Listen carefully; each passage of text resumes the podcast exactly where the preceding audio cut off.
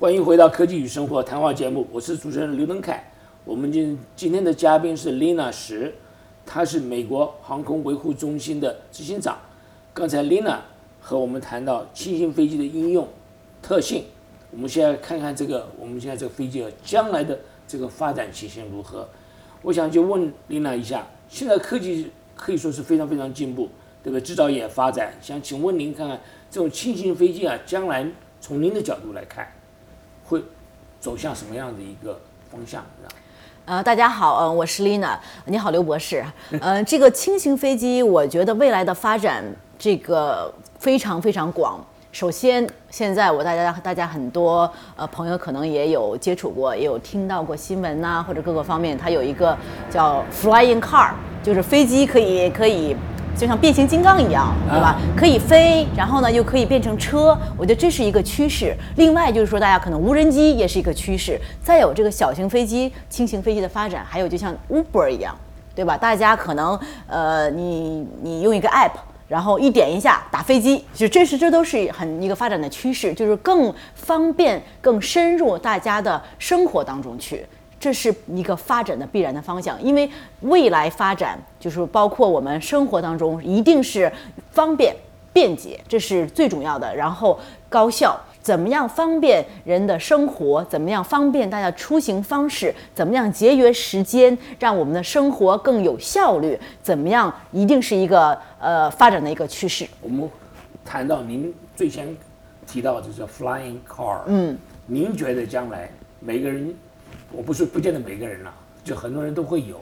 嗯，那这个飞机呢，跟车子合起来，然后停在自己的这个 garage 里面。对对。然后你飞出来以后，你觉得他们就在公路上面就直接起飞呢，还是怎么起飞法呢？因为它是 car 嘛，它首先它是也是车，就是它要么就是说这个车停在自己家的后院，然后开到机场。对吧？还有这是一种可能性，但是这种可能性就是说它是固定翼的飞机，它会开的，甚至还有现在有一种 flying car 呢，它是直升机的形式，它是车一开出来就像直升机就直接起飞了啊。所以说现在有不同类型的这种这种方式，就是不同的 flying car，就是说会飞的车，飞车，他们的起名叫飞车，就是根据说各个不同的厂家它的一个设计是如何设计的，它把这个。这个飞车设计成是带翅膀的，还是带呃固定翼、带螺旋桨的？它不同的设计方式，它的起飞方式不同。嗯，那我可以想象出来，将来在洛杉矶的时候堵车，然后就一生气，一按钮，按钮飞起来了，就飞起来了，飞起来了。对对对对，它都飞起来了。但这个呃，首先的话，如果要都飞起来的话，肯定是你要沟通，就不要说飞起来，就比如说我们在机场。你飞机滑行的时候，比如说我都要跟塔台沟通的，所以说你这个未来，如果说这个车要飞起来的话，它肯定是也要跟当地的塔台要沟通的，而不是说我要飞自己我想飞就飞，他一定说呃跟塔台沟通一下，或者是跟呃这个空中管制沟通一下，我说我现在堵车，我我不想开了，我要飞起来，可不可以？那。塔台说可以，准许起飞，然后你就飞吧。大概是这样的。太多车子了，太多车子了。他说：“你先等一会儿，让那个绿色的车先飞。”那还有现在来讲的话，很多人就是在这个业余的时候，就是这个工作完了以后，你想去旅游啦什么的话，那你刚刚也提到，你也这样做这种事情，对，那就是飞机，那也有点像是像那种叫做什么？叫做这个呃娱娱乐用的对这方面，对对对对是这样的，是一个娱乐用途，是旅游包机，空中的旅游包机，就像大家租车一样，现在可以租飞机出行，你可以甚至观光旅游，这都是一个呃也是一个用途。像有的时候大家可能在空中呃游览洛杉矶市中心，包括空中游览。美丽的拉斯维加斯夜景，这是一个呃，也是一个用途，因为大家嘛享受生活，然后从不同的角度来观看这个世界，然后体验生活。还有个人，比如说他爱好，就是为了想体验这个感受啊，这个飞行的感受啊，呃，这都是一个一个爱好。就像很多人，我并不是说我开飞机就是为了一个交通工具，包括说我们现在很多人玩帆船，并不是说我玩帆船我就是一定要去 sail 去哪里去，对吧？就是爱好玩滑板呐，包括说我翻板呐，这都是一个爱好。潜水，对不对？人潜潜水并不一定都是工作，我潜水可能就是去看看鱼，这都是有可能的。所以说，就是不同的用途，看到个人的需求和个人的爱好。那这种方面的这个所谓的飞机，当然要有要有执照的才能飞，对不对？那是一定的。那么像这种，所以你刚刚讲是民用的啦，我们私人的啦，然后还有这个啊有关娱乐方面用的，它的执照是不是有分？还有这个其中的严格性是不是也不一样的？是的，是的，这是不一样的。它执照分的呃很细。像比如说，呃，像轻型的娱乐性用途的，它有娱乐性的执照，最基本的，这是最简单的一个呃娱乐用途的一个执照。然后剩下一一个级别的，就是说私人飞机执照。私人飞机执照的话，基本上就是呃，你可以开小型的飞机，呃，你可以自己玩，然后呃，就是相对来说，你可以。自己完全是个人的用途，然后在个人这个私人飞机执照的基础上，还可以有呃，比如说我想个人拿到了私照之后，我想不仅是因为私照分为 VFR 和 IFR，就是分目视飞行和仪表飞行。像有的人像今天的天气，他有私照了，但是今天的天气他是不能飞的，为什么呢？因为今天是能见度不够，而且飞机一起飞就到云里去了。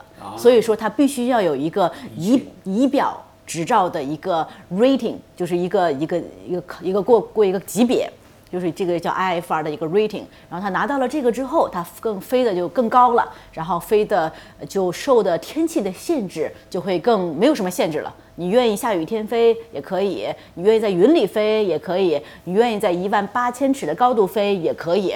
只要你的飞机允许，所以说这是一个私人执照，然后你有仪表，然后如果说你为了成为一个职业的飞行员，那么你可以有商照，你可以考商照。就是说这个商照的话呢，就是说你可以被正式被小型的航空公司、被包机公司、被民航可以呃民航是另外一个哈，不算民航，不好意思，就说可以雇佣作为一个飞行员。再有就是航线的飞行员，就刚才我说的民航航线飞行员的级别是最高的，所以说这就是说根据你不同的个人的不同的需求，或者是个人想这个呃一个方向吧，是你想走往哪个方向面发展，不同的执照的是不同的。那为什么要靠仪器飞行会比较更困难一点呢？呃，我以为应该是更简单一点啊。因为因为你是什么都看不到的。首先，你什么看不到，就外面你是看不到的。另外，就说你完全是靠仪表，一定是是很难的，因为它对它对它这个要求非常精准，一定是很精准的，不是说你随便降的。像比如说你降落在这个跑道上的时候，在你什么都看不到跑道的时候，你完全靠仪表降落是不能有一丁点误差的。这好像开车子一样。对吧？你看不见啊，然后旁边人告诉你怎么开。对，就是这个样子，就是这个样子。你看有多难？你要多难？是仪表告诉你怎么开的。你你这个时候你必须要完全相信仪表了，因为你什么看不见，这个仪表就会给你把你带到跑道，比如说二百尺以上，然后你看到跑道了，你可以降落。所以说这个仪表是一个飞行员生涯当中，仪表飞行的话是一个一个里程碑。对，通常这种训练，嗯。我不能说有多长，应该是多少多少个小时吧，对不对？你是不是通常一般来讲，不同的制造有差不多要多少个小时？嗯，从先说呃私照吧，因为这个私照大概是四十个小时，是 FAA 这个美国的民航局。呃，规定的可以通过考试要飞行四十个小时，但是美国的平均时间是七十个小时，是这样的。然后呃，仪表的话呢，就是在这个七十个小时之上，你要有十几个小时呃培训呐，然后再有二十个小时你这个飞行的时间呢、距离啊，每个航校的不同，你的这个要求是不同的。然后比如说你商照，你要一定要有两百五十个小时的飞行时间之后，你才可以考商照。如果你从商照之后我要再考航线飞行员，那么你就要一千五百个小时的飞行时间，是这样的。OK，那我们再回来谈谈看将来的这个飞机的这个发展情形。那我们也知道这个飞机会会越来越轻，应该是对不对？因为这个材料越来越好，嗯，然后越来越省油，然后也会这个呃，就是驾驶起来越来越方便。嗯，那您是觉得这个对于这个训练，我们刚刚讲这个训练的时间会不会越会越来越简单一点？对于一个驾驶员来讲？呃，这个对于驾驶员来讲，现这个我不好说，因为他这个训练在美国完全是呃美国 FA 规定的。但是说以后未来的训练的简单的话，他到目前为止，呃，很多航校它的训练还是按照最原始、最原始的飞机，就是说不管这个飞机的呃是有多么先进，它培养一个飞行员一定是按照最基本的，因为这些有的时候电脑。有的时候，比如说没电了，那你靠不住了。所以说，它一定是考验一个飞行员的时候，就是说你不能依赖任何这个先进的设备。比如说，你所有的东西都坏了，仪表坏了，电子 GPS 没有信号了，手机没有电了，因为这牵扯到很多因素啊。就给你一张图纸，你能不能把飞机飞回家？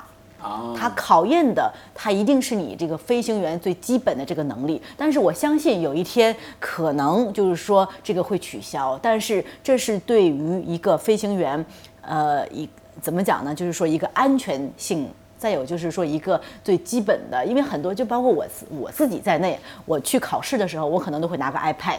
去考，这是这是很正常的，而且它它也是允许的，也是允许的。但是我从最开始训练的时候，我们就讲 six pack six pack，就讲的就是说最最基本的这种原表式的飞机，最老的七几年八几年的老式飞机，是当时就没有那些东西，什么都没有，没有什么导航系统啊，导航你靠什么？导航你就是靠算的，你靠到哪儿了你不知道，你要看地面的建筑物和你地图航图来对的。你在哪里？然后你每飞到多里多少的时候，你在想，我是，我是我，我现在是在几点钟方向？然后我离我这个机场还有多远？是靠脑子来算出来的，这是非常考验飞行员的知识的。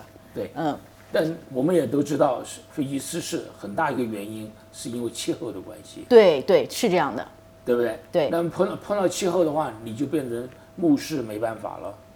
嗯，也不是气候的话，它有很多不同的呃气候，像有的时候可能呃你看得很清楚，天气很晴朗无比，但是但是它有风切变，它这个风向是你看不到的。说再有就是说它可能会有一个呃怎么讲呢？turbulence，就是说这个东西风切变，还有它的呃颠簸的程度。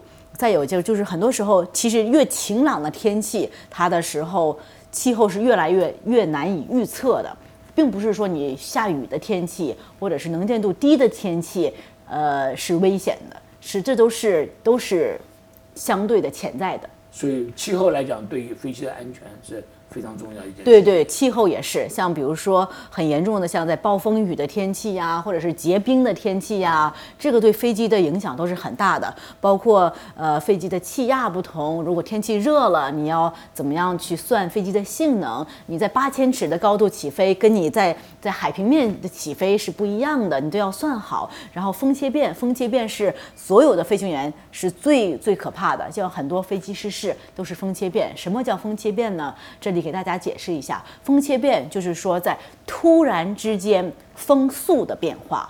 大家都知道，飞机是有一句话叫“呃，逆风的方向更适合飞行”。其实大家是这起飞容易，起飞是容易的，因为你不可能顺风起飞，对吧？一定起飞一定是逆风的。像风切变就是说，在你起飞的时候，本来你是逆风起飞的，然后突然之间风在顺风的时候。这个时候就是就是风切变了，然后顺风的时候你就快了，然后快了你一减速，然后就换成逆风了，这个时候你就失速了。包括你降落的时候是最也是最危险的，起飞还好一点，降落是最危险的。比如说你降落的时候，我是呃六十节的速度，对吧？然后突然之间风速变了，这个时候你就失速了，这是最危险的。包括对大飞机来讲，小飞机来讲都是一个致命性的。所以我们在常常在飞机场的时候，有一些所谓横向的雷达，那就是想要告诉我们这个好，呃，驾驶员这些方面的消息。呃，这个对风切变通常也很是在我们去这个机场之前，我们在天气预报里面都要看的，要看有这个，它会预测，就是在预报里面会说这个机场有没有风切变，在一千尺的时候，这个风速是多少，风切变是多少。如果说当地的这个雷达，它通常预测的肯定是预测的是雨，会有会不会下雨呀？然后呃，这个是呃能见度啊是多少啊？是这样的。像风速的话是是靠的是就更精确一点的仪器，是这样的。好，我们再休息一下再回来。好的，好的，嗯。各位听众，大家好，我是南加州中华科工学会会长黄冬梅，诚邀大家光临我们的第五十六届年会。年会将于四月十四日星期六上午十一时至晚九时在洛杉矶工业市举行。节目有专题演讲、创新竞赛及颁奖晚宴等。获奖人包括加州财务长江俊辉先生、JPL 火星计划负责人李富国博士等。专题演讲人包括高通公司 Qualcomm 副总裁范明熙博士、Fairfly 游戏公司创办人张宇庆先生等，请立刻上网 www.cesasc.org 注册，共襄盛举。欢迎回到科技与生活谈话节目，我是主持人刘登凯。我们今天的嘉宾是 Lina 石，她是美国航空维护中心的执行长。刚才 Lina 谈到一些轻型飞机的未来发展情形。那我们现在稍微转个话题，稍微轻松一点，嗯，谈谈看你当初怎么会开始对这个小型飞机有兴趣？你那开始的时候你也讲了一点点，来，我们把这个好好的再说一下，啊。好的，嗯啊，大家好，嗯，听众朋友大家好，是这样的哈，我个人因为是一个爱好嘛，喜欢飞机，另外的话就是，呃，突然之间来到来到美国，然后看到很多。呃，他有一个女飞行员的一个组织，因为来了之后本身不太懂，因为接触这个方面也很方面也很少。然后我想怎么样呢去了解这个行业呢？我就加入了一个美国飞行员女飞行员组织。然后我一加到这个组织之后，我一看，哇，我说这个组织里面怎么都是呃奶奶级别的，年龄都是呃 都是很大的，而且都是白头发的，就是年龄都是就是很大的。然后。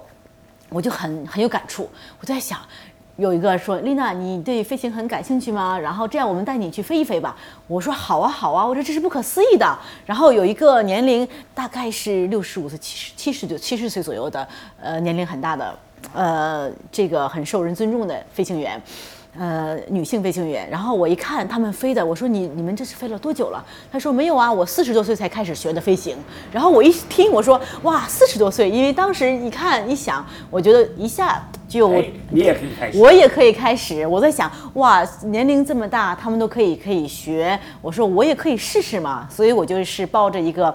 呃，试试看的态度，我就第一次体验了飞行，然后就是一发不可收拾。是吗？那时候刚刚开才开始飞第一次。对对对。我看到您，我就觉得，让我想起来我所知道这个这个的那个跨美国第一个美国的女航。和宇航员。阿米利亚，阿米利亚，阿米利亚。对对对对，是这样的。其实他就是我们这个组织的第一任主席。是啊。对对对，我就是在这阿米利亚啊组织这个这个会员，那叫九九 ninety nine women pilot。是这样的，是是，嗯，那那在在在这整个的您的飞行的这个生涯当中，嗯，你有没有一些让你觉得可以跟我们分享的，就是有一捏一把冷汗的经验，或者兴高采烈的经验？有有有是有有一次是，就像我前的呃之前说过的，是从加州飞到佛罗里达，飞行过程当中，因为我是在飞得很高，而且我飞的是仪表飞行，在云里飞，而且下着大雨。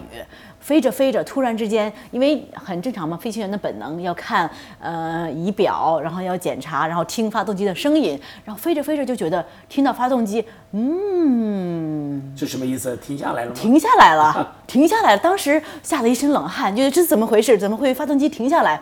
然后我第一反应就是看这个油表，一看油表没有没有油压了，然后我当时就就就冒一身冷汗，就想完了，我在云里，我迫降，我都不知道降到哪里去。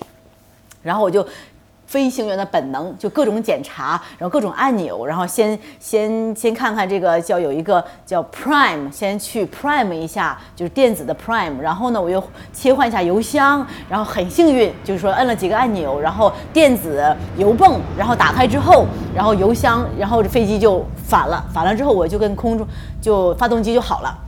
就好了之后，我就跟空中塔台我就说，我说我需要呃，我需要马上降落，我说马上我要降落，因为我这个飞机有一些紧急事故，我我不知道是什么原因，因发动机突然之间停机了。但是现在又好了，是吧？呃，好了，但是我不确定会不会再发。对因为当时呢，有看了这个油的一个呃油表数，这个基本上是零了。然后我就在最近的机场降落了。降落了之后，我就找这个维修技师去看了一下，他就说我这个呃油管从输油管道有一块一个输油管道有裂痕。啊，已经危险的了，就是很危险的了，有裂痕，就是所以说它就影响了我这个油压，然后呢，就是发动机会停机了。如果我要是继续飞行下去的话，那发动机停机了，我要是在云里面的话，我根本不知道在哪里降落。如果是 VFR 目视飞行，我还知道在哪里降落，但是是仪表飞行的时候你就不知道了。所以说当时这是我是飞行生生涯当中最冒冷汗的一次。所以说，这个飞机选择一个能信任的这个飞机维维护的地方，然后呢，这是也是很重要的。但是这个不阻止你继续飞下去。没有没有阻止我，没有停止我这个脚步，因为呃，像这种情况下怎么说呢？任何事情都是有风险的，你开车也是有风险的。起床就有风险。对呀，对对，你你就你在家里坐着都不知道的情况下都有风险，天上不知道掉下来什么，你开个出租车，然后飞机掉下来撞到出租车上了。对没错所以所以这是这是不可以，呃，无法预测的。对，嗯，我们今天谈的非常高兴，这个时间很快就就就接近尾声了。嗯，来，我们请这个 Lina，呃，帮我们做一个小小的一个结论，好不好？嗯，好的，好的，呃，非常感谢听众朋友，呃，收听我们的这个节目。我觉得作为飞行员来讲，其实我想跟大家说的就是说，嗯、很多时候用用英文来讲，就是说 the sky is the limit。很多时候呢，这个人的这个限制是没有极限的。你只要有梦想，你去追随你的这个梦想，一定会实现的。你会飞得更高，飞得更远。如果大家只要有这个信心，有这个决心，而且包括现在这个科技也越来越发达，而且我们这个生活呢，生活也会越来越便捷。飞行呢，慢慢的会融入到我们生活当中去，变成一个呃一个出行方式。然后呃，希望更多的朋友来更多的了解这个通用航空，然后了解飞机，了解飞行，它是非常安全的，也会给我们生活带来很多便捷，会是一个不同的生活方式，也是一个大家追求理想啊，一个梦想的一个呃一个一个渠道吧。谢谢。嗯你有没有有没有些话要给我们的年轻人鼓励他们，是不是要继续往这方面走？呃，有，就像我刚才说的，对于年轻人来讲，就是很多时候就是说你，呃，如果你有想感兴趣去体验飞行，因为这个可以联系我们这个刘博士啊，然后可以来找到我，我可以带你们去飞一圈儿，然后很多年轻朋友也是以后可以接触到呃飞机，然后喜欢飞行学爱好，然后慢慢的去体验一下不同的这个呃。就是说，怎么讲呢？便捷给我们生活带来的便捷，谢谢。好，太好了，我们今天时间到了，非常感谢琳娜石，她是美国航空维护中心执行长。琳娜和我们分享了她个人飞行的经验和乐趣，让我们对这整个的轻型飞机或者叫小型飞机呢有个特性，有个了解。我觉得我个人对那个翱翔天空的生活非常向往，刚刚提到过了，我就会回来再给你好好再学习一下啊。我我想我们听众有同样的感觉，一定是有同样的感觉。感谢你，丽娜。好的，谢谢，谢谢大家，也谢谢刘博士。OK，本科节目《科技与生活》由刘登凯、黄欣怡、杨雪和杨洋教授共同制作主持。本节目合合作伙伴为南加州科工会，同时感谢金华之声台长李金平先生大力支持。我们下个周六下午三点到四点再见，祝大家周末愉快，拜拜。再见。